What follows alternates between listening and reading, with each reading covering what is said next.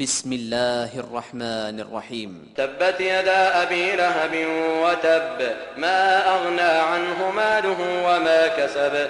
سيصلى نارا ذات لهب وامرأته حمالة الحطب.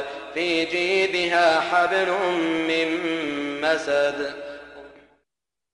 Im Namen Allahs, des Allerbarmers, des Barmherzigen.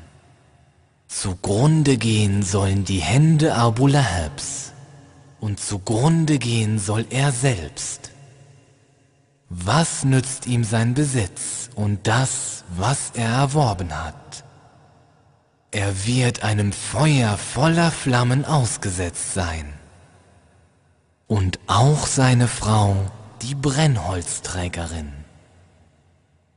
Um ihren Hals ist ein Strick aus Palmfasern.